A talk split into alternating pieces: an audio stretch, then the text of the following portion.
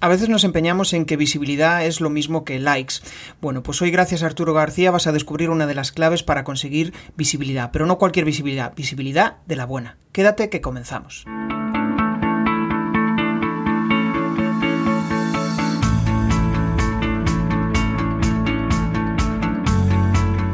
Bienvenido a Comunicar más que hablar. Soy Jesús Pérez y mi objetivo es facilitarte las herramientas necesarias para que puedas comunicar de una manera clara y provocar una reacción positiva en tu audiencia.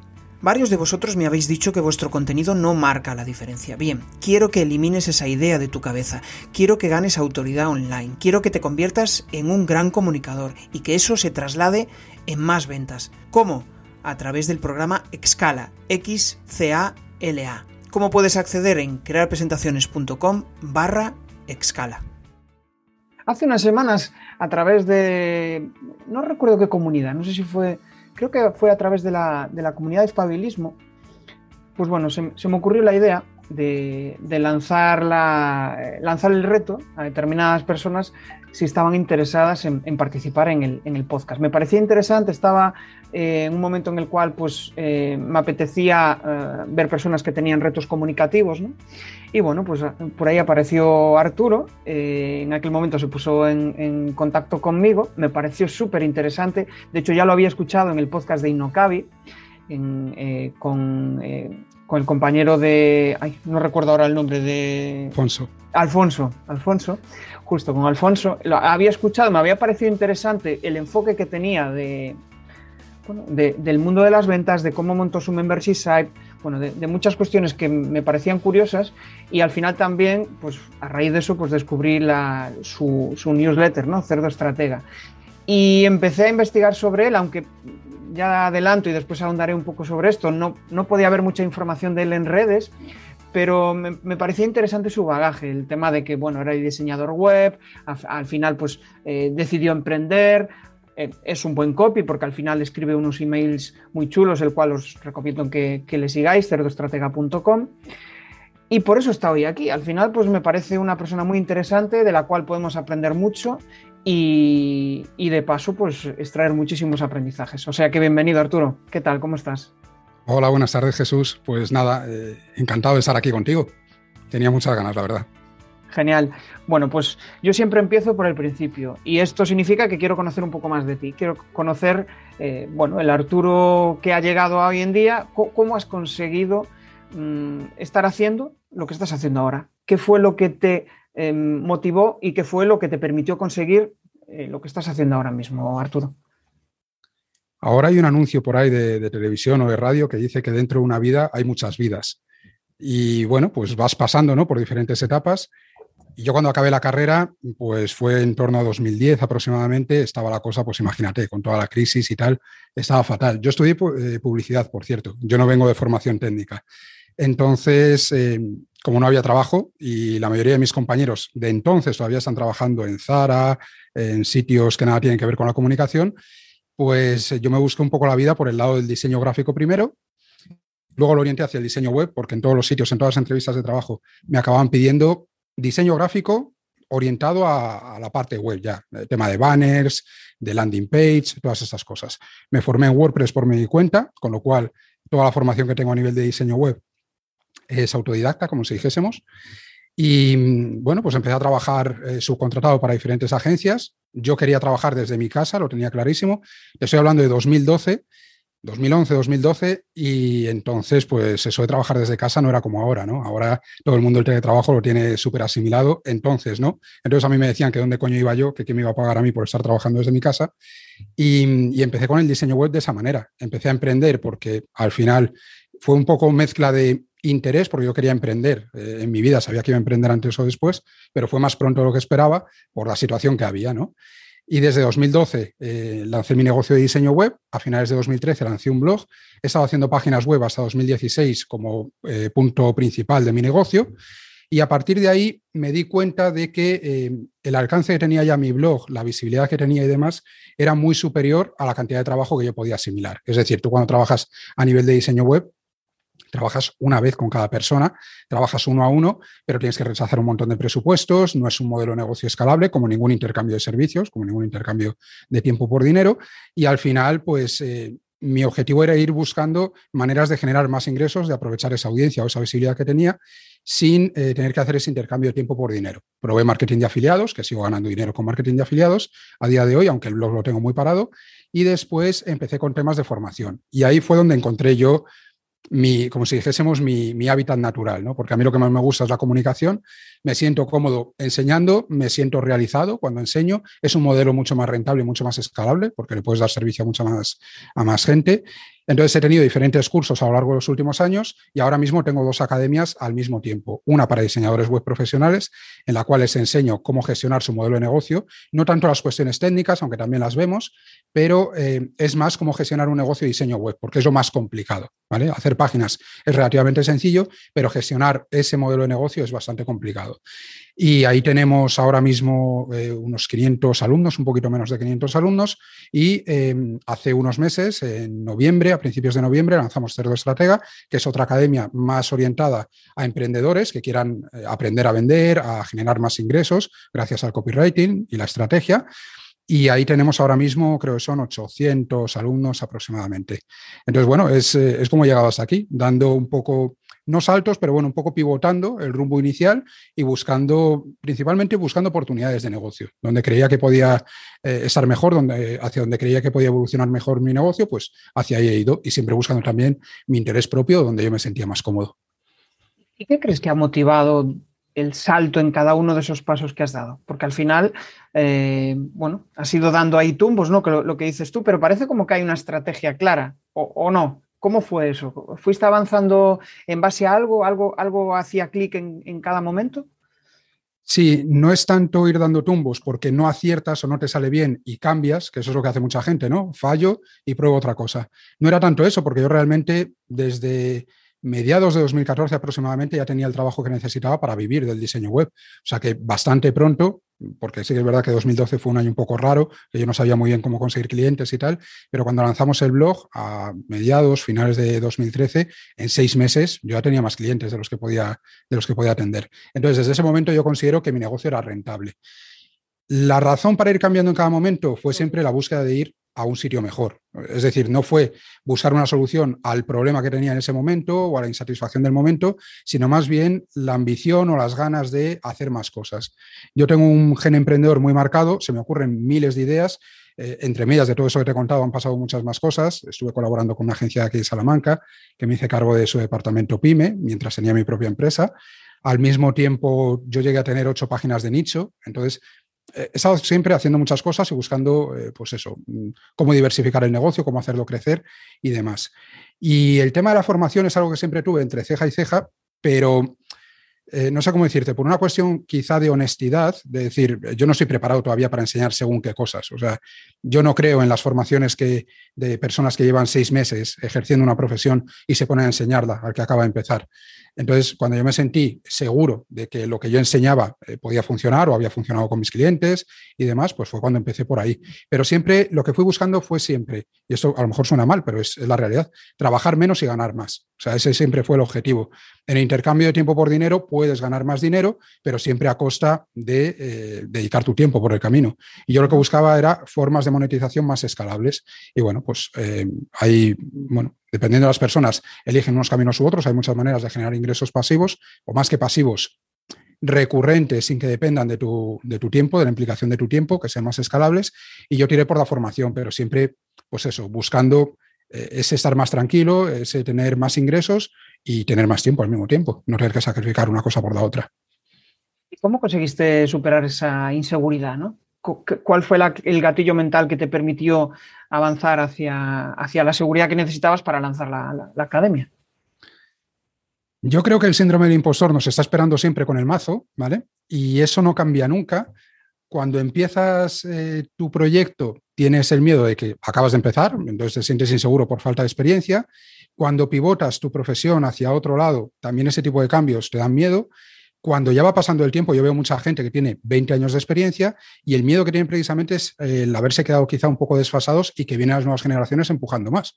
Con lo cual, en todo momento en tu carrera puedes tener ahí un pequeño ataque del síndrome del impostor y yo es el dolor que más veo en, mis alumnos y en mis clientes porque al final, eh, bueno, pues es gente que le da miedo emprender o que les da miedo tomar decisiones o que les da miedo salir a vender y siempre es por inseguridades propias, ¿vale? Más allá de factores objetivos, en la mayoría de los casos eh, tiene que ver con inseguridades propias. Yo inseguridades, ya te digo que no me gana nadie, ¿vale? Eh, yo soy una persona muy tímida, soy una persona muy introvertida. A mí me costó muchísimo empezar a exponerme en Internet. Yo cuando empecé y, me hablaron de la marca personal o empecé a informarme de la marca personal y tenía que poner una fotografía en el sobre mí en mi web, para mí eso era casi que un trauma.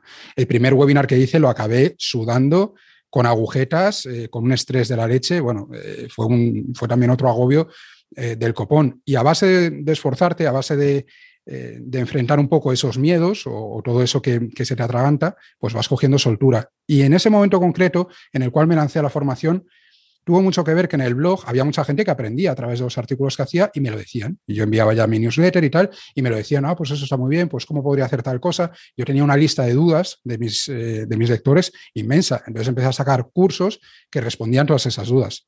Oye, Arturo, si tú empezases ahora un negocio tal, tirarías por el blog, tirarías por un canal de YouTube, entonces eran dudas estratégicas, dudas técnicas, dudas a nivel de diseño, y yo me fui dando cuenta, escuchando al mercado, me fui dando cuenta de las dificultades que tenía mi mercado o mi cliente potencial. Y a partir de ahí, lo único que tuve que hacer fue dar forma a un curso que resolviese todas esas dudas.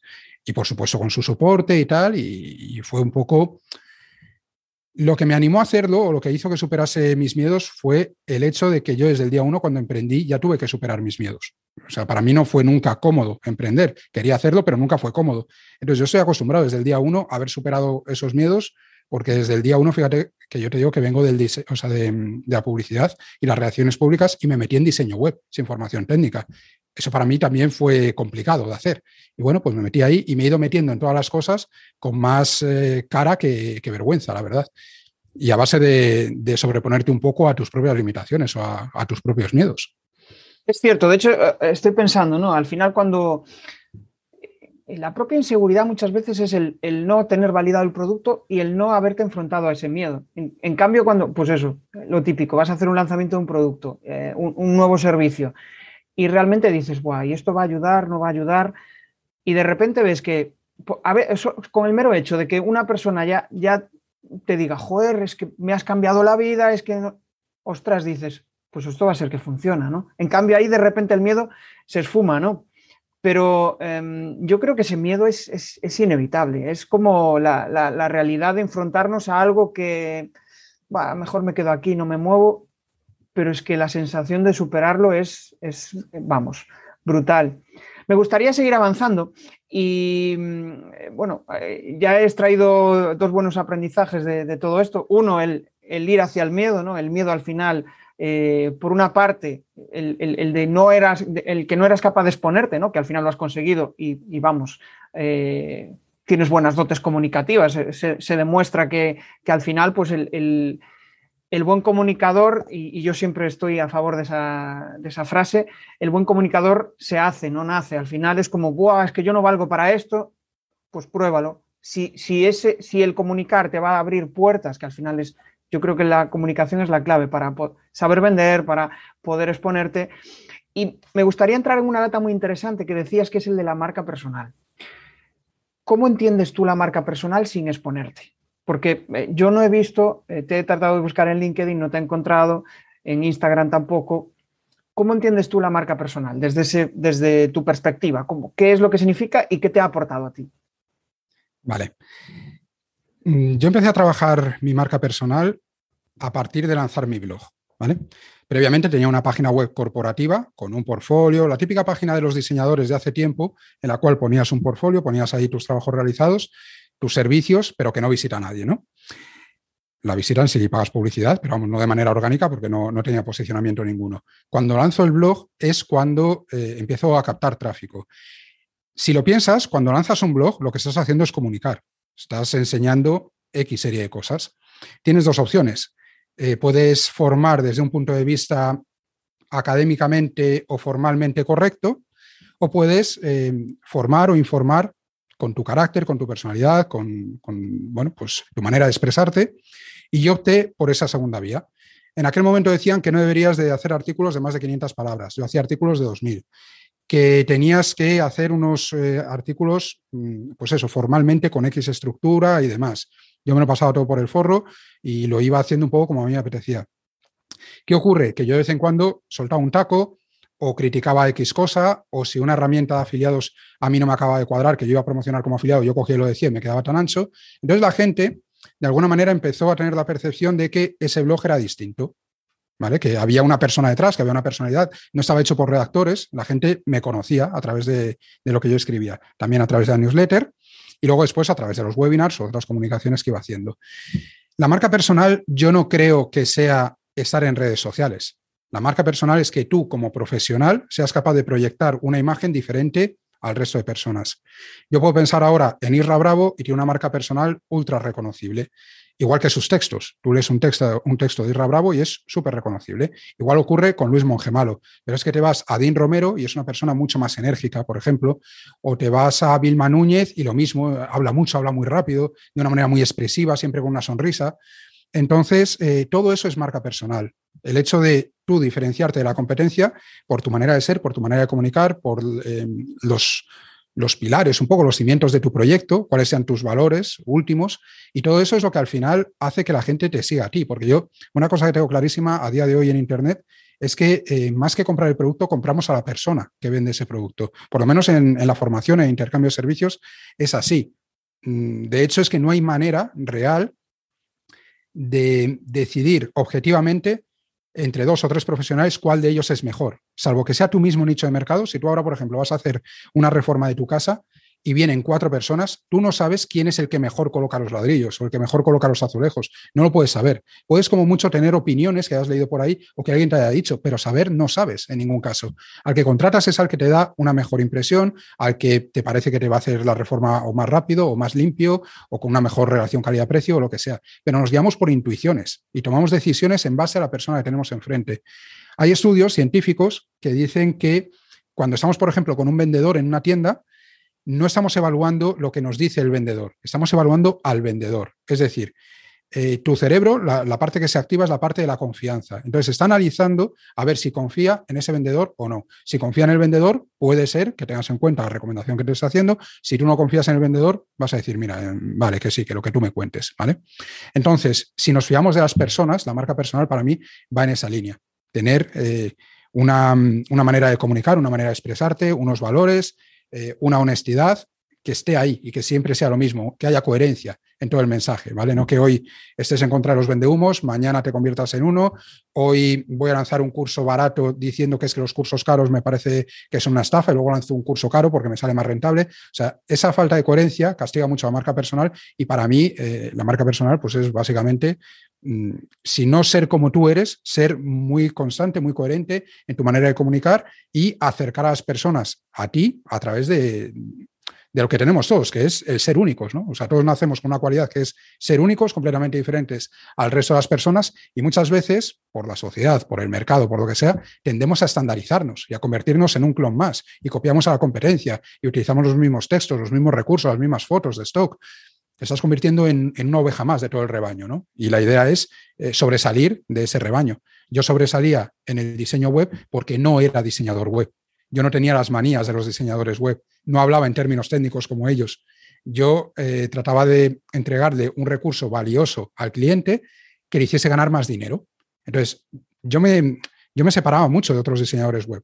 De hecho, algunas veces cuando enseño eh, cómo gestiono yo mi negocio de diseño web, siento cierta mm, fricción o, cierta reticencia por parte de algunos diseñadores web porque no están de acuerdo, por ejemplo, con lo que has hecho tú antes, de la importancia de la comunicación es que yo tengo que ser un buen profesional, es que comunicar, para eso ya puedo contratar a quien sea. Digo, no, tú vas a comunicar siempre, en todo momento. Cuando negocies un presupuesto, estás comunicando.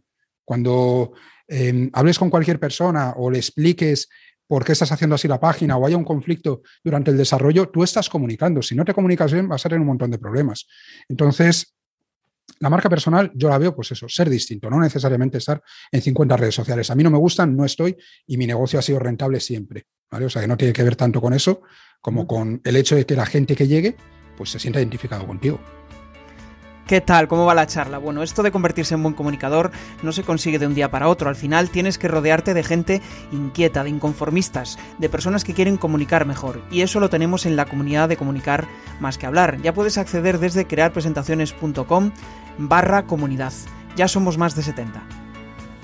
No, es eh, o sea, estoy totalmente de acuerdo contigo, sobre todo en el aspecto de la diferenciación y de, de la conexión. Es decir, pues eh, yo qué sé, igual pues Vilma Núñez no me gusta su forma de comunicar y, encuentro a otra persona que es similar y conecto mejor con ella y le compro, ¿no? Compro a personas, que es, cierto. Y, y, de hecho es que al final casi todos vendemos lo mismo.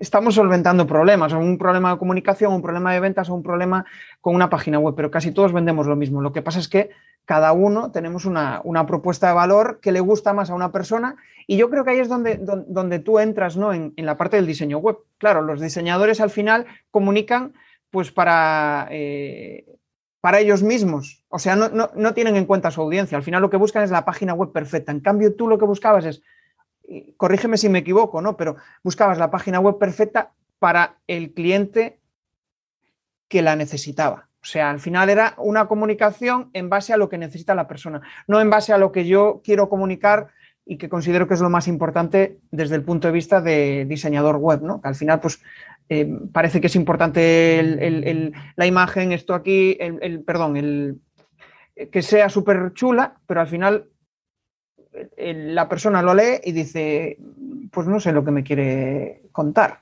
Es, es un, poco, un poco eso. Y mm, quería preguntarte, porque al final soy muy curioso del tema de la marca personal y para, conseguir visibilidad, pues uno de los mejores apoyos son las redes sociales, sobre todo si empiezas, si no tienes comunidad. Si no tienes comunidad, al final las redes sociales son una buena vía. ¿Cómo conseguiste eh, dar visibilidad, eh, a no ser que ya tuvieras alguna comunidad ya creada, ¿no? Pero ¿cómo conseguiste dar visibilidad sin, sin apoyarte en las redes sociales? A través del blog. Ajá. Eh, al final piensa que mi blog en los tiempos buenos recibía unas 1.500 visitas al día. Se generaba muchísima interacción en, los comentarios. Ahora lo típico es irte a YouTube y ves eh, en los vídeos de YouTube cientos de comentarios y en los blogs eso ahora ya no se hace tanto. En algunos sigue funcionando, pero no se hace tanto. Sin embargo, entonces eh, yo tengo artículos de 200 y pico comentarios, que es muchísima cantidad para lo que, para lo que era habitual. Entonces ahí se generaba conversación, a través del email marketing lo mismo, pero era principalmente em, a través del blog. El blog captaba, eh, tráfico y a partir de ahí la newsletter. También alguna entrevista y demás. Yo también he ido haciendo networking, relaciones con otras personas. Tengo muchos amigos dentro del sector porque, bueno, pues eh, teníamos relaciones, grupos, eh, hablábamos, ¿no? Pero, pero, sobre todo fue a través del blog. Yo nunca he necesitado redes sociales y de hecho nunca he tenido redes sociales potentes porque es que no las he trabajado, no me siento cómodo en ellas y cuando las he tenido, fíjate, ahora que dices eso, hace dos días concretamente, em, empecé a mover, no mover, eh, yo tenía, creé lo típico, las redes sociales de cerdo estratega, ¿no?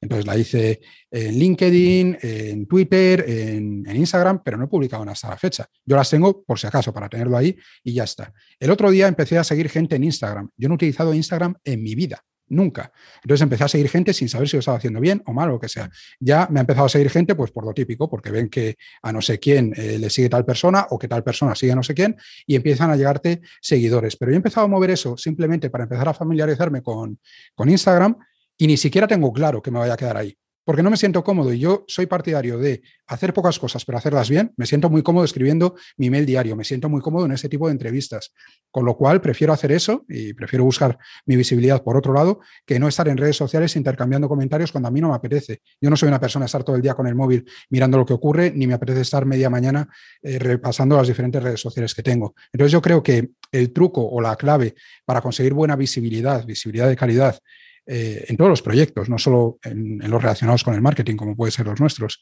sino que eh, se trata de que tú encuentres el canal en, el que te encuentras cómodo. Hay gente que en YouTube pues le salen los vídeos muy bien. A mí me cuesta grabar vídeo, yo tardo en grabar dos vídeos. Hay gente que se siente más cómodo con el podcast, hay gente que prefiere escribir, hay gente que prefiere las redes sociales o una red social en concreto. Pues tú tienes que hacer una especie de mix entre dónde está mi audiencia, porque a lo mejor tu audiencia está en LinkedIn. Y aunque no te guste mucho LinkedIn, es que tienes que ir ahí, no vas a ir a Instagram a hacer determinadas cosas o viceversa. Y tienes que buscar un poco dónde está esa audiencia y al mismo tiempo dónde te encuentras tú cómodo. ¿vale? Porque si no te encuentras cómodo, al final lo vas a dejar. Es que eh, bastante duro es el emprendimiento, bastante incertidumbre tenemos, bastante esfuerzo tenemos que hacer en nuestro día a día con clientes, con eh, gestiones de administrativas, con la ejecución del trabajo, con mil cosas como para encima, a nivel de marketing, tener que hacer algo que no nos apetece. Porque el marketing es una cosa que la vas a hacer ya de por vida. Es decir, el marketing no lo puedes parar, no es una cosa que digas, hago un esfuerzo ahora de seis meses, por ejemplo, para grabar un curso y luego ya, ya está, ya he grabado el curso y se acabó. No, no, es que Tú vas a tener que estar haciendo marketing hoy, mañana, pasado y dentro de tres años si quieres que tu negocio se mantenga. Yo lo que he hecho ha sido cambiar el tipo de marketing que hacía, básicamente. Claro. Estoy pensando en cuando tú empezabas ¿no? a generar ese embudo, digamos, al final quizá el embudo, la estrategia que yo he entendido es que, bueno, tenías tráfico en tu blog, al final pues entiendo que ya lo tenías bien posicionado y eh, poco a poco ibas llevando ese tráfico hacia tu newsletter y en la newsletter ya es cuando pues eh, podías venderles, ¿no? Digamos, ya era un tráfico cualificado para poder venderles. Entonces, em, de cara a una persona que está empezando ¿no? y que no puede respaldarse en el blog para, para poder conseguir ese, ese, tráfico, ¿tú qué le dirías? ¿Dónde dirías que es la opción más rápida o más eh, o mejor desde tu punto de vista para conseguir visibilidad? Yo creo que siempre cuando estás empezando la mejor opción es nutrirte de la visibilidad de otras personas. Tú cuando estás empezando, por mucho que quieras trabajar el blog, vas a tardar seis meses, un año, dos años en que eso mm, coja atracción y, te, te, traiga, te traiga tráfico. Con lo cual la mayoría de la gente lo abandona antes, ¿vale? No, no le dan la oportunidad de llegar a funcionar porque se cansan antes, lo cual entiendo perfectamente. Entonces, eh, lo ideal es que tú busques sitios donde ya hay em, personas que a ti te interesan como clientes que están consumiendo esos contenidos. Por ejemplo, yo en mi nicho, si me entrevista a Joan Boluda, por decirte algo, que es un gigante, tiene una comunidad súper fiel durante un montón de años. Si Joan Boluda dice, oye, seguid a este chico que merece mucho la pena su newsletter, pues claro, eso me va a suponer a mí un chorro de gente impresionante. Si yo voy a, mm, a Irra Bravo, que tengo buena relación con él, y le digo, mm, Irra, como hicimos en su día, ¿vale? En su día yo hice una mención, cuando Irra tenía menos visibilidad que yo, hice una mención en mi lista, luego lo ha comentado en la suya en varias ocasiones, hice una mención hacia Irra en mi lista y eso le llevó mil personas, por decirte algo, ¿vale? De esas mil personas, él sacó muchos clientes, sacó mucha visibilidad y, eso le ayudó mucho a crecer en ese momento puntual. Si él ahora me hace una mención a mí, como ha hecho después, me mete de golpe a lo mejor 500 leads. No hace mucho, hace pues ha sido después del lanzamiento de Cerdo Estratega, hace un mes y medio aproximadamente, Luis Mongemalo me mencionó en su newsletter y me metió más de 500 leads con un email. Entonces, tú no yo no he tenido que hacer nada para eso sí que es verdad que él le menciona en su día, esto es, lo que llamamos un intercambio de listas. Yo te menciono un día, tú me mencionas otro y eh, tú te nutres de mi audiencia, yo me nutro de la tuya. ¿vale? Entonces, esto se puede hacer entre listas más o menos fuertes porque, bueno, pues eh, da buen resultado. Si estás empezando, es complicado eh, hacer un intercambio de igual a igual en el sentido de que yo te doy visibilidad y tú me das a mí, porque normalmente vas a ir a gente que tiene más visibilidad que tú, pero siempre tienes algo que ofrecer. ¿Qué quiero decir con esto? Si tú eres diseñador web, le puedes decir, a ese blogger o a esa persona que tiene esa newsletter o a ese influencer, le puedes decir, oye, ¿qué te parece si yo te rediseño la web a cambio de esto? ¿Vale? A cambio de esta mención. O te hago una landing page, o te hago una auditoría de seguridad, o mm, te escribo la próxima carta de ventas que necesites, lo que sea. Tú puedes ofrecer tu tiempo, ¿vale? O, tus conocimientos a cambio de esa visibilidad. Y te aseguro que si lo podemos hacer con números, si tú, por ejemplo, una carta de ventas, por decirte algo, la cobras a mil euros y mm, por el hecho de que te hagan una mención en una lista, te traen a mil personas, te garantizo que has salido ganando. ¿Por qué? Porque si tú tuvieses que captar mil leads, por ejemplo, con publicidad, ¿qué te saldrían? ¿A dos euros? ¿A tres euros cada uno de ellos? Es decir, a ti esos mil leads te costarían tres mil euros. ¿Vale? Con lo cual, si tú haces ese intercambio de tu, mm, de tu talento por eh, esa mención, que es lo que más se puede hacer falta a ti en ese momento, vas a salir ganando, porque además es 100% escalable. Lo puedes hacer infinitas veces sin sacrificar tu tiempo, sin tener que hacer guest posts, aunque los guest posts son otra posibilidad, el escribir un artículo invitado en otro blog, pero ahí ya te lleva más tiempo. Puedes ir a entrevistas, Te puedes ofrecer para ir a entrevistas y enseñar a la audiencia de esa persona determinadas cosas. Y lógicamente al principio te va a costar llegar a peces gordos. Es, que es, así, no vamos a, a, poder llegar de golpe a los principales actores de nuestro, de nuestro mercado. Pero eh, cuando vean que has salido en dos o tres entrevistas, verán que comunicas bien o que tienes cosas interesantes que aportar y es mucho más fácil que te abran las puertas de otros sitios. Entonces, si yo empezase ahora, sin duda alguna, y es lo que le digo a mis alumnos, me, centraría en captar visibilidad a través de otras personas que ya la tienen, porque el impacto va a ser mucho mayor. Claro, sí, o sea, al final es como, bueno, aprovecharte, bueno, sí, sí, aprovecharte de la comunidad de otro para ganar visibilidad, ¿no? Y que al final, pues, eh, es como que te transmite la autoridad. Esa persona, eh, bueno, ha confiado en mí porque algo, le, algo ha visto en mí, le ha caído bien o lo que sea y, ha decidido eh, compartirlo. Correcto. eso, es algo, fíjate, eso es algo que no he aclarado. Y es que si tú haces publicidad, por ejemplo, no hay transferencia de autoridad. Te viene tráfico, pero es tráfico 100% frío. A partir de ahí te los tienes que ganar desde cero. Cuando otra persona te hace una mención, parte de la autoridad de esa persona se transfiere. Yo hoy, por ejemplo, he enviado un correo diciendo que hoy a las tres y media iba a estar contigo. Yo por el hecho de estar hoy aquí contigo, la gente que a mí me siga, la gente que confíe en mí, pues se va a hacer una asociación de autoridad. Ya van a conocer a Jesús, ¿vale? Jesús deja de ser un completo desconocido y pasa a ser una persona que, ah, sí, le vi en una entrevista que hizo con Arturo, que tal y que cual. A lo mejor desde el minuto uno no te van a seguir, pero si el día de mañana tú entrevistas a otra persona que tiene también reputación, como a Oscar Feito, que, que entrevistaste eh, aquí atrás, por ejemplo, pues eh, eso va a hacer que poco a poco tu marca esté eh, relacionada con personas que más o menos tienen autoridad. Y todas esas personas que tienen autoridad cuando se relacionan contigo, lo que están haciendo es una transferencia de autoridad hacia ti. Entonces, el hecho de hacer ese tipo de networking eh, ese tipo de relaciones tiene muchos más eh, beneficios que únicamente los números de hacer aumentar la lista. Es cierto, yo de hecho cuando monté el podcast no, no, no, lo había pensado desde ese punto de vista, pero es que al final para mí es una oportunidad de aprendizaje, es una oportunidad de poder charlar con personas que probablemente a través de otra, de otra vía no, no podría acceder a ellos, ¿no?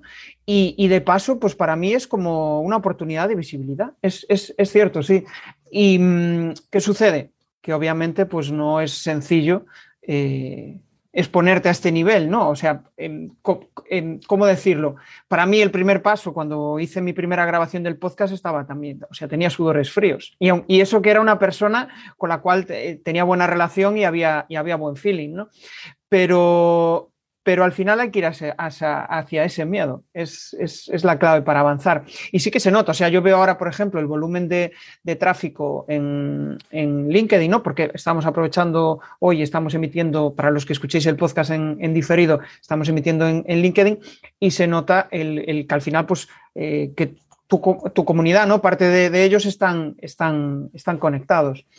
Em, me gustaría seguir y, bueno, al final he dicho he dicho algo al principio que era esto del cerdo estratega, ¿no? Que al final, bueno, los de tu comunidad ya lo saben de sobra, estarán aburridos, entonces voy a ir, voy a ir al grano. Si tuvieras que resumir en una, en una, en una palabra, no que es muy, muy corto, en una frase, lo que te ha aportado cerdo estratega, ¿qué dirías? Una palabra me vale. Pues felicidad, felicidad. Sin más. Felicidad. Es decir, em, Sí que es verdad que antes cuando me preguntabas por,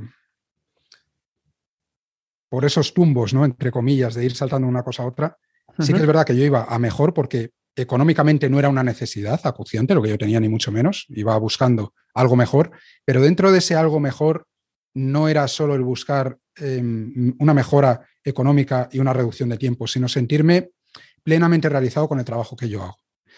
Entonces, yo siempre he buscado ese objetivo, el hecho de decir, eh, yo quiero ir a trabajar, pero no solo trabajar menos horas, sino que las horas que esté trabajando me sienta a gusto, ¿no? que esté contento con lo que hago. Siempre lo he conseguido, pero bueno, a temporadas tienes que hacer cosas que te apetecen más y otras temporadas haces cosas que te apetecen menos. Yo, por ejemplo, con las páginas web, cuando me llegaban problemas técnicos de clientes, me amargaba el día, porque no era mi fuerte. Yo no tenía esa formación, entonces me costaba mucho más que a personas que tienen un perfil técnico y, y ese día pues se me atravesaba, ¿no?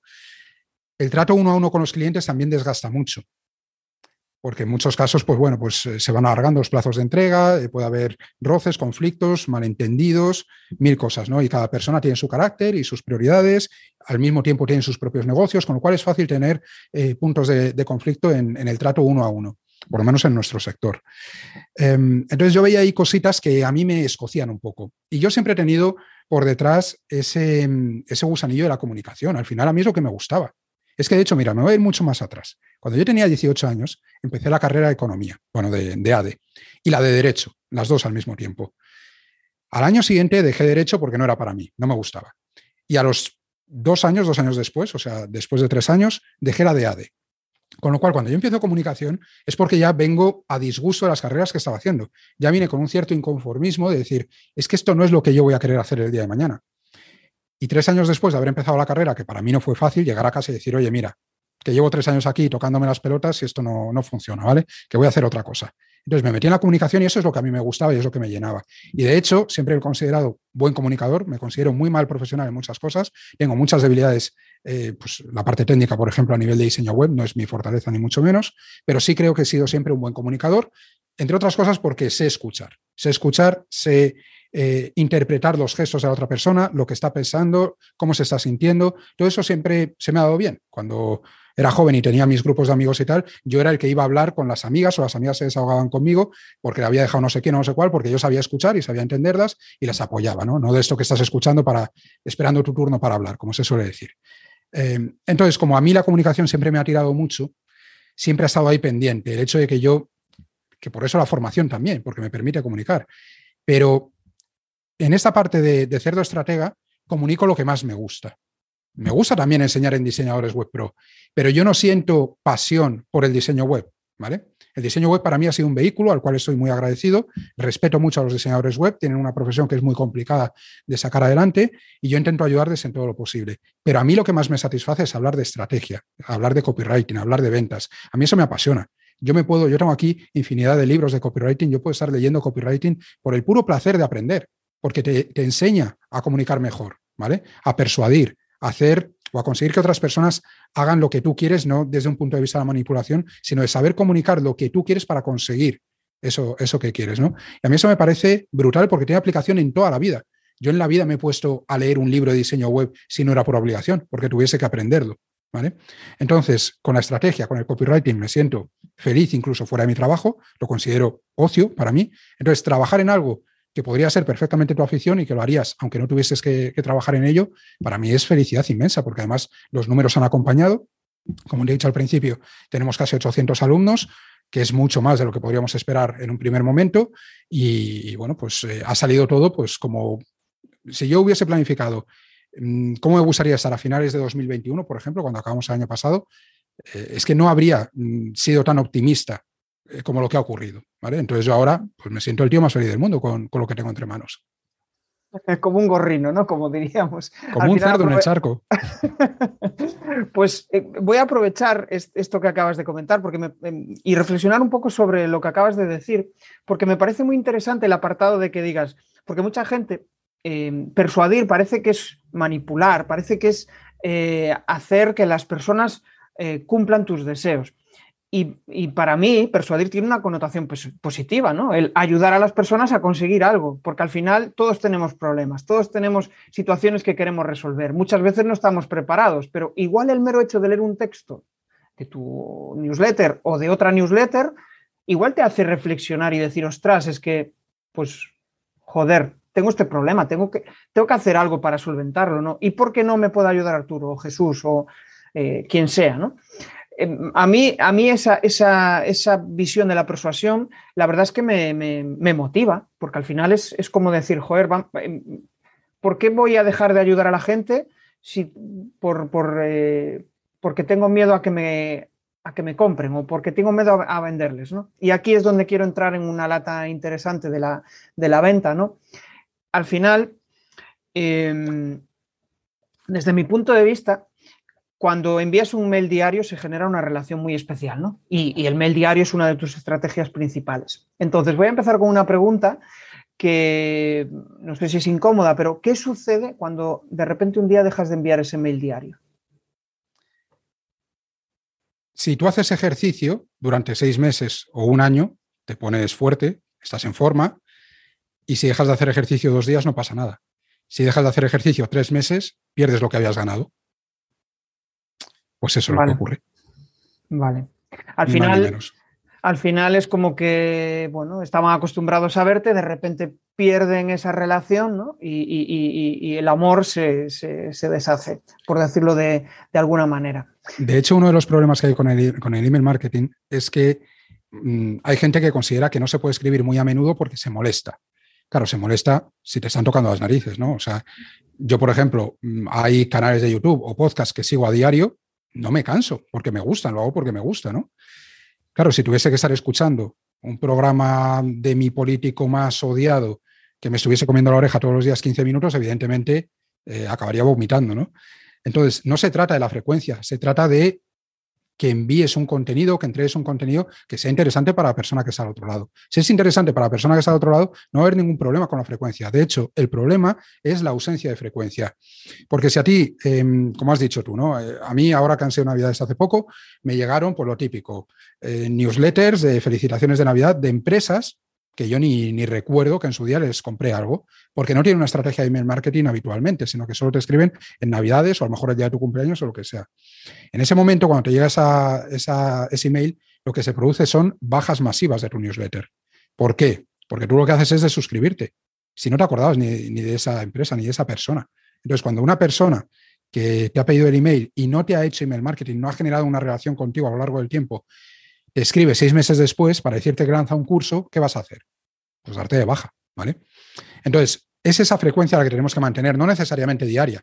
Puede ser dos veces por semana, tres veces por semana, una vez por semana, lo que puedas. Pero yo no alargaría más de una vez por semana, ¿vale? No, no reduciría la frecuencia eh, por debajo de una vez por semana. Claro. Porque es eso, es, la, es el roce, es, el, es la constancia de estar ahí. La gente tiende a conocerte, la gente piensa que te va a conocer. Yo cuando he mencionado en mi lista Em, la entrevista que vamos a hacer tú y yo hoy, esta, esta conversación, he comentado que últimamente no estaba escribiendo el email diario, entonces hay un montón de cosas que no he contado. Pero yo normalmente en mi día a día cuento todo. Hoy, cuando hemos empezado la reunión, si hemos empezado tarde, es porque se me ha estropeado la cerradura de la oficina y no he podido entrar a tiempo. ¿vale? Pues eso se va a un email eh, diario de cabeza. Entonces la gente te conoce. Y la gente ya conoce a mi hija, conoce a mi hijo, conoce a la cerda valiente, eh, perdón, a, la cerda estratega, eh, que es mi mujer. Entonces, hablas de ellos guardando, por supuesto, eh, parte de la intimidad, ¿no? Pero hablas de ellos, la gente te conoce y eso es, volviendo a lo que decíamos antes, marca personal. La gente te acaba, conociendo mucho más allá de tu faceta, de tu faceta profesional. Entonces, esa conexión, si la dejas de, cuidar, se pierde como pierdes a un amigo con el cual quedabas todas las semanas y te pasas dos años sin verlo. Que sí, que cuando lo veas se puede recuperar, sí o no, pero no es lo mismo, ¿vale?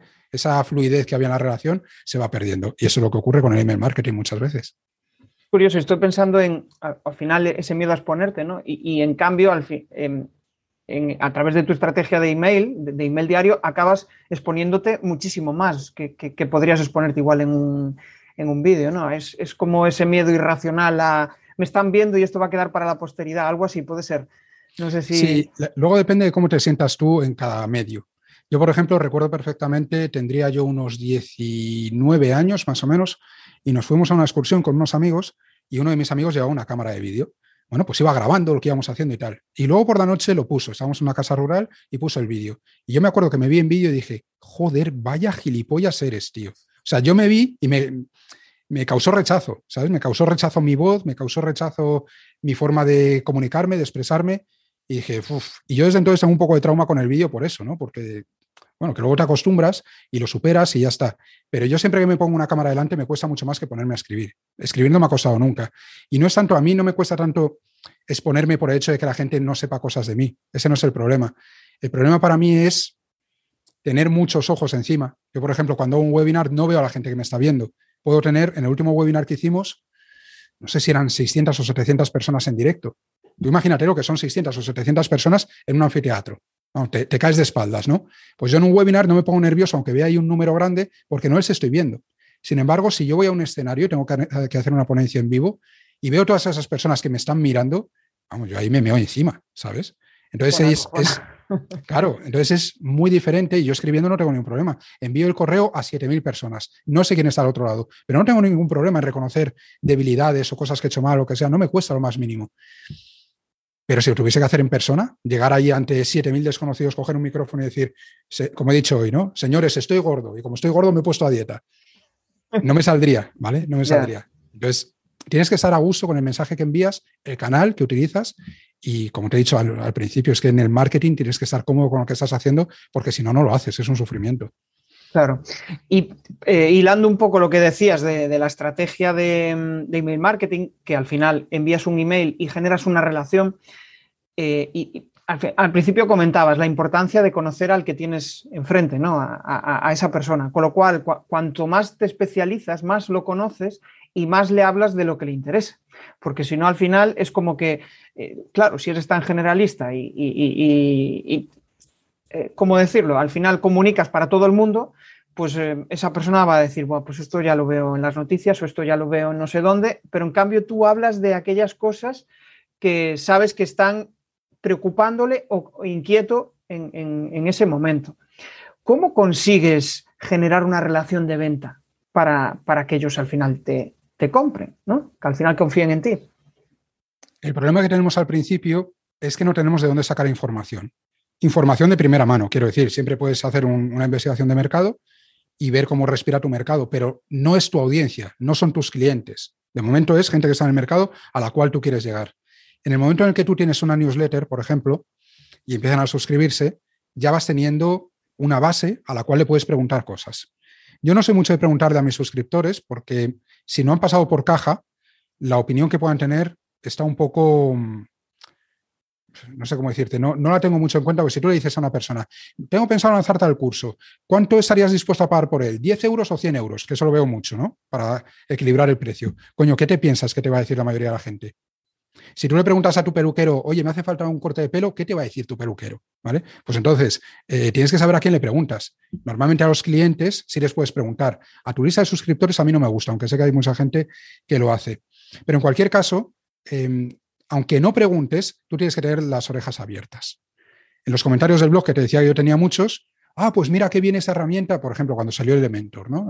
que ahora ya todo el mundo lo conoce, pero en su momento mm, mi artículo fue el segundo a nivel de habla hispana. No había más artículos de Elementor en ese momento. Cuando lo publiqué, ah, pues qué pedazo de herramienta, pues qué bien, pues esto me va a ahorrar mucho tiempo porque antes utilizaba tal, tal, tal, tal, tal, tal, y tenía estos problemas. Ellos se están contando por qué les gusta, qué problemas están teniendo, qué, eh, de qué manera va a resolver eso, ese producto que, les estás mostrando, eh, o les va a mejorar su día a día, ¿vale? Entonces, si tú vas escuchando, tú dices, coño, Elementor genera interés, Elementor resuelve ese tipo de problemas y ese tipo de problemas hay más personas que, que lo tienen. Entonces, tú vas definiendo productos, vas definiendo estrategia en base a problemas que vas captando. Yo no, no considero que la mejor idea sea innovar en un mercado. Innovar puede innovar Apple o Amazon, porque tienen un pulmón económico lo suficientemente grande como para generar demanda en el mercado. El poner un producto nuevo en el mercado y darle la suficiente visibilidad como para que la gente diga, ah, pues mira, esto es una muy buena idea. Pero si tú no tienes esa capacidad, no vas a poder generar esa demanda en el mercado, lo mejor que puedes hacer es detectar un problema y a partir de ahí generar una solución. Entonces, para detectar un problema tienes que escuchar y tienes que ver, eh, bueno, pues cómo está respirando el mercado. Yo con la newsletter, con el email diario, recibo muchas respuestas. Con mis casi 500 alumnos de un lado y 800 del otro, que son más de 1.000 alumnos en total, unos 1.200, yo recibo muchas consultas eh, a nivel de soporte con dudas estratégicas, con dudas de copywriting y demás, que a mí me permiten saber cuáles son sus problemas. O cuando una persona te dice, mira, mira Arturo, llevo dos años formándome, pero es que tengo que salir al mercado porque ya no puedo dejar más y no sé qué, pero es que me da miedo. Tú estás escuchando lo que te está diciendo esa persona y no es la única persona que tiene ese miedo. Es lo que hablábamos antes del miedo, o sea, del síndrome del impostor, de las inseguridades, del miedo a exponerte y que el mercado no acepte tu propuesta y te tengas que volver para casa. Entonces, todo eso lo vas aprendiendo eh, a través de tu propia audiencia, de estarles escuchando continuamente.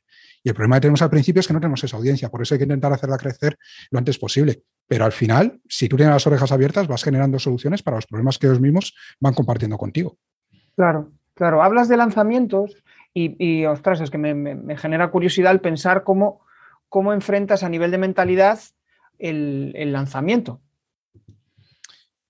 A nivel de mentalidad, ¿en qué sentido? Es decir, yo voy a hacer un lanzamiento y cuál es el, cuál es el conflicto o el problema que... Realmente que, eh, digas, ostras, mm, igual no vendo nada, igual eh, pues eh, em, eh, igual es un fracaso esto. ¿Cómo hago que esto funcione? ¿Y cómo, cómo te autoconvences de que lo que estás haciendo es el camino correcto? Una de las primeras cosas que enseñamos en Cerdo Estratega fue un mapa mental en el cual yo hacía un recorrido por la planificación de un proyecto al principio. Desde el principio, vamos. Entonces, la mayoría de la gente dice, la mayoría de la gente tiene lo que yo llamo los negocios Wallapop. Dice, yo tengo aquí, pues yo que sé, una lámpara que me sobra, ¿no? Y como me sobra una lámpara, la subo a Wallapop y la vendo y ya está. Entonces, a nivel de negocios, eso se traduce por, por ejemplo, yo sé hacer SEO y como sé hacer SEO, pues voy a hacer una página web de que vendo servicios de SEO y ya está, y lo lanzo ahí y punto. Pero no hay una estrategia detrás para dar a conocer ese negocio, para generar ingresos a nivel de cuánto vas a cobrar, qué tipo de servicios vas a hacer, cómo vas a generar recurrencia, cómo vas a escalar el negocio. No hay una investigación de mercado, no hay una definición de cliente ideal. Entonces, la mayoría de la gente empieza los negocios un poco, bueno, pues eh, al tuntún, ¿no? Eh, improvisando. Yo mismo empecé así, sin ir más lejos. Em, ¿Qué ocurre? Que cuando tú llegas a un lanzamiento, en teoría, deberías haber hecho todo ese estudio. Deberías saber qué problema estás resolviendo, lo primero. Deberías saber por qué tu solución es la solución perfecta o es una solución mejor o diferente o atractiva eh, o más atractiva con respecto a lo que puede haber ya en el mercado. Tienes que saber a quién se lo estás vendiendo y tienes que estar seguro de que eso verdaderamente tiene tirón entre esa audiencia. Cuando tú tienes claras esas cosas, tú vas a un lanzamiento, entre comillas, sabiendo que el producto que tienes es una buena solución para el problema eh, de la gente que, está dentro ya de tu lista o de la gente a la cual eh, has atraído con publicidad. Si no sabes a qué público quieres llegar, no puedes segmentar bien las campañas de publicidad. Si no conoces bien su problema, no puedes haber desarrollado una buena solución. ¿Vale? Entonces, cuando tú conoces bien el problema, cuando conoces bien el mercado, cuando conoces las otras soluciones que tiene la competencia, cuando conoces a tu cliente ideal, eres capaz de desarrollar una buena solución. Y si tú crees en la solución, porque al final yo creo que para vender, el, el secreto número uno o la primera clave para poder vender con ganas y con eficacia es que tú creas en tu propio producto. Si tú no crees en tu producto, si tú lo que has hecho ha sido copiar a la competencia, porque bueno, si a ellos les funciona, a mí me funcionará también, eso no es creer en tu producto. Eso es decir, bueno, si a ellos les ha funcionado, para allá que voy yo también. Pero no tiene por qué funcionar y de hecho tú no vas a ir seguro, porque tú no has pensado de qué manera eso mejoraba la vida de la otra persona. Pero cuando tú estás seguro de que eso va a mejorar la situación profesional o personal de la persona que tienes enfrente, vas con ganas, es lo que decías tú antes. ¿Cómo no te lo voy a querer vender si creo que te va a venir de lujo? Si yo voy a ganar dinero, pero es que tú también vas a ganar dinero. Por lo tanto, mm, esto es un win-win de manual. Vamos a estar todos contentos. Y cuando vas con esta seguridad y vas con esas ganas, pues los resultados suelen ser buenos, unas veces mejores, otras veces peores. Luego entran las habilidades de venta de cada uno y, por supuesto, las inseguridades de cada uno, porque siempre vas con miedo. A los lanzamientos a mí no me gusta ir con expectativas altas. Esto de, pues si las tasas de conversión normalmente son un 2% y yo tengo 200 eh, personas, pues voy a conseguir cuatro alumnos. A mí no me gusta ir con esa mentalidad, porque no, eh, tener, tener, altas expectativas es el camino más corto para llevarte un batacazo y, defraudarte, ¿no? Eh, yo creo que tienes que hacerlo lo mejor posible, mm, poner eh, sobre la, en el asador, como si dijésemos, ¿no? en, la, sartén, todo lo mejor que puedas hacer tu trabajo, y a partir de ahí esperar resultados. Y normalmente, si has hecho bien tu trabajo, los resultados suelen acompañar. Si no acompañan es porque algo ha fallado. ¿Qué ha fallado? Pues que no conocías a tu cliente, que tu producto no era atractivo, que el problema que, tú pretendes resolver no duele lo suficiente, que tu comunicación es una porquería, que no has transmitido autoridad, credibilidad, etcétera, y hay que detectar cuál es el problema. Pero cuando se hace bien, cuando haces bien las cosas y, encajas todas las piezas del puzzle, normalmente los, lanzamientos funcionan porque está todo bien alineado. Bueno, al final es como, eh, bueno, como emprendedor tienes que ser el hombre orquesta, ¿no? Tratar de eh, comprender a tu cliente, tratar de venderle eh, de la mejor forma, tratar de hacer la mejor comunicación. Y esto al final es como que eh, tienes que hacerlo, pero desde la honestidad. Porque si no, si, si tratas de copiar lo que, lo, que, otros están haciendo, al final no estás, no estás vendiendo tu producto, estás vendiendo el de otro con otro mensaje. O, incluso con el mismo mensaje, pero sin, sin darle, la, sin darle tu toque. Y me hace pensar en lo, que decías antes, que me pareció muy interesante, el de que eh, constantemente estamos observando y validando al que tenemos enfrente. Y yo creo que esa es una de las claves para, verificar si, lo que le estás vendiendo es, eh, está siendo coherente con esa venta. ¿no? Porque cuando quieres enchufarle algo a alguien, no hay peor forma de, vamos, la otra persona lo detecta al, instante. El, mero hecho de no actuar con abundancia o actuar con necesidad, ¿no? Y aquí estoy mezclando varios conceptos, pero creo que, creo que em, vamos, eso es una, reflexión más amplia de lo que acabas de decir y que me parece súper interesante el poder eh, alinear todos esos conceptos, ¿no? El, conocer el dolor del cliente, el saber comunicarlo, el saber transmitirlo y que la otra persona al final perciba que todo lo que le estás diciendo es lo suficientemente coherente y tú tratas de ayudarle como para que te compre. No es sencillo, no es sencillo llegar a, esta, esta, reflexión, pero me, ha gustado mucho como, lo has contado, Arturo. Ya estamos finalizando. diferencia. Dale, dale. Una, cosita. Es la diferencia entre persuasión y manipulación. Cuando tú persuades, que tú lo comentabas antes, ¿no? El tema está en que tú vas a ayudar a otra persona con un producto que es una buena solución para su problema. Lo que pasa es que en ocasiones y aquí podríamos entrar en los diferentes niveles de conciencia de, Eugene Schwartz, porque hay gente que ni siquiera sabe que tiene un problema. Es decir, hay gente que a lo mejor por la noche no duerme bien, pero da por hecho que es normal, que todo el mundo le pasará lo mismo, que bueno, pues que simplemente es así. No tiene por qué ser consciente de que tiene un problema. A partir de ahí, tú le puedes eh, hacer ver que, oye, duermes mal por la noche, que sepas que puede ser por esto, por esto y por esto, y que se puede solucionar y puede mejorar tu descanso y demás. Tú ahí le estás informando de una solución para ese problema que en algunos casos incluso ni siquiera sabían que tenían. En otros casos sí, saben que tienen un problema y tú le ofreces una solución que bien comunicada y bien alineada con sus necesidades es una buena solución. Y si es una buena solución, no hay ningún problema en venderla. Eso para mí es persuasión. La manipulación es intentar que tú hagas algo que otra persona, vamos, haga eh, algo que no quiere en principio, que no apetece y que tú sabes que no es bueno. Es decir, si tú estás vendiendo un producto que sabes que es una porquería, le estás manipulando. O si le estás dando un consejo que te, que te favorece a ti, por ejemplo, en un, en un cambio de turnos en el trabajo, ¿vale? Oye, que sí, mira, ¿por qué no, ¿por qué no cambiamos ese turno? Porque así tú puedes ir a ver a tus hijos y no sé qué y tal, y a mí me viene bien por eso, no sé qué.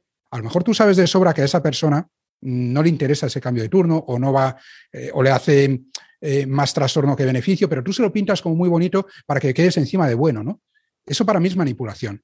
Sin embargo, si lo haces de verdad, si sabes que puedes hacer un cambio de turnos con una persona que, le va a venir bien ese cambio, salir ganando los dos y se lo presentas de una manera que sea persuasiva y todos, todo bien, ¿no? Para mí no hay problema en ese sentido. Cuando entras en el engaño, en vender productos que es una porquería, en, en un mensaje deshonesto, mm, un poco también en ocasiones sectario, en el cual solo das parte de la información.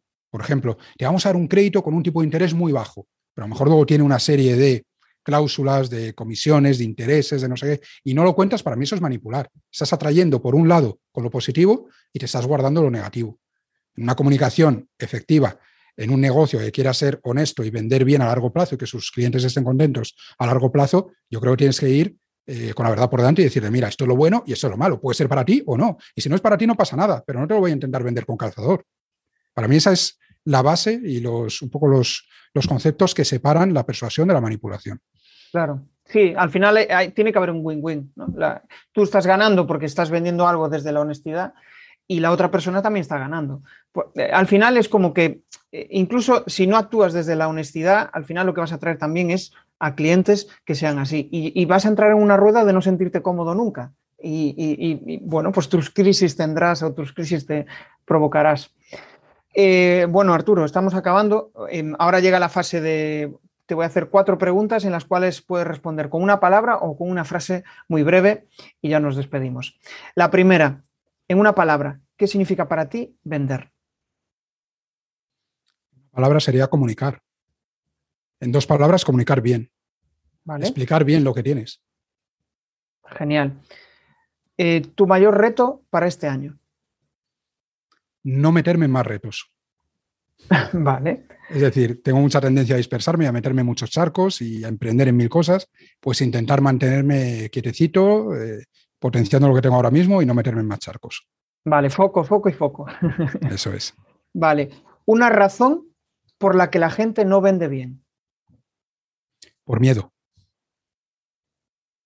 Miedo al rechazo, mm, a que les digan que no, a molestar, miedo, miedo. Eh, el rechazo a las ventas generalmente es eh, todo miedo.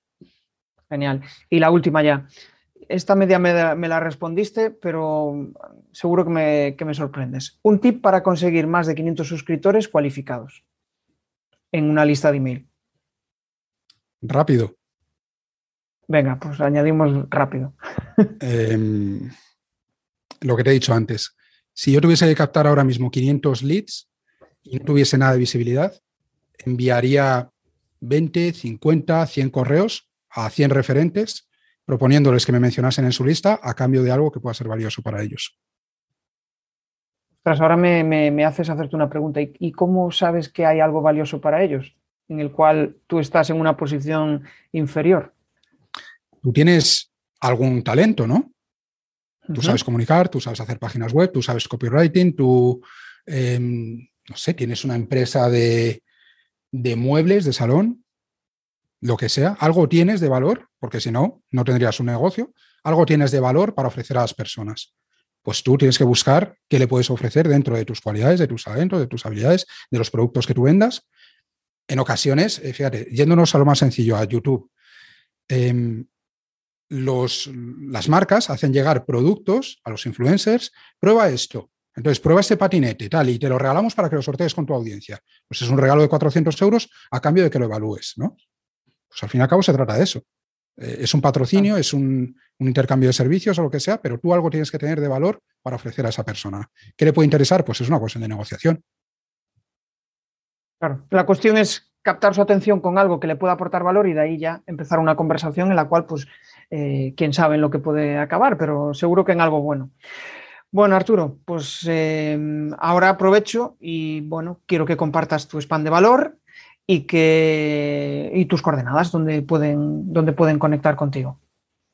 Vale, tenemos tres páginas web. Una es diseñadoresweb.pro, otra es arturogarcia.com, que está muy paradita últimamente la pobre, y, en la que se pueden suscribir y demás es en cerdoestratega.com, ¿vale? que es donde, donde gestionamos el marketing ahora mismo de, todo el, negocio. En redes sociales, como tú bien has dicho antes, no me van a encontrar ni, aunque se esfuercen, va a ser muy complicado verme por ahí. Y, si quieren que sigamos en contacto, pues a través del email. Genial.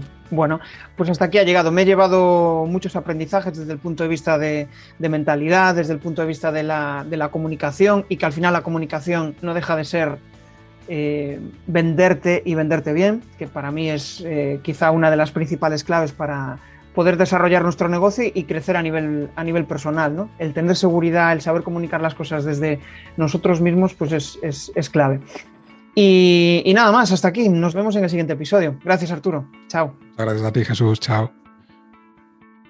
Esto de convertirse en buen comunicador no se consigue de un día para otro. Al final tienes que rodearte de gente inquieta, de inconformistas, de personas que quieren comunicar mejor. Y eso lo tenemos en la comunidad de comunicar más que hablar. Ya puedes acceder desde crearpresentaciones.com barra comunidad. Ya somos más de 70.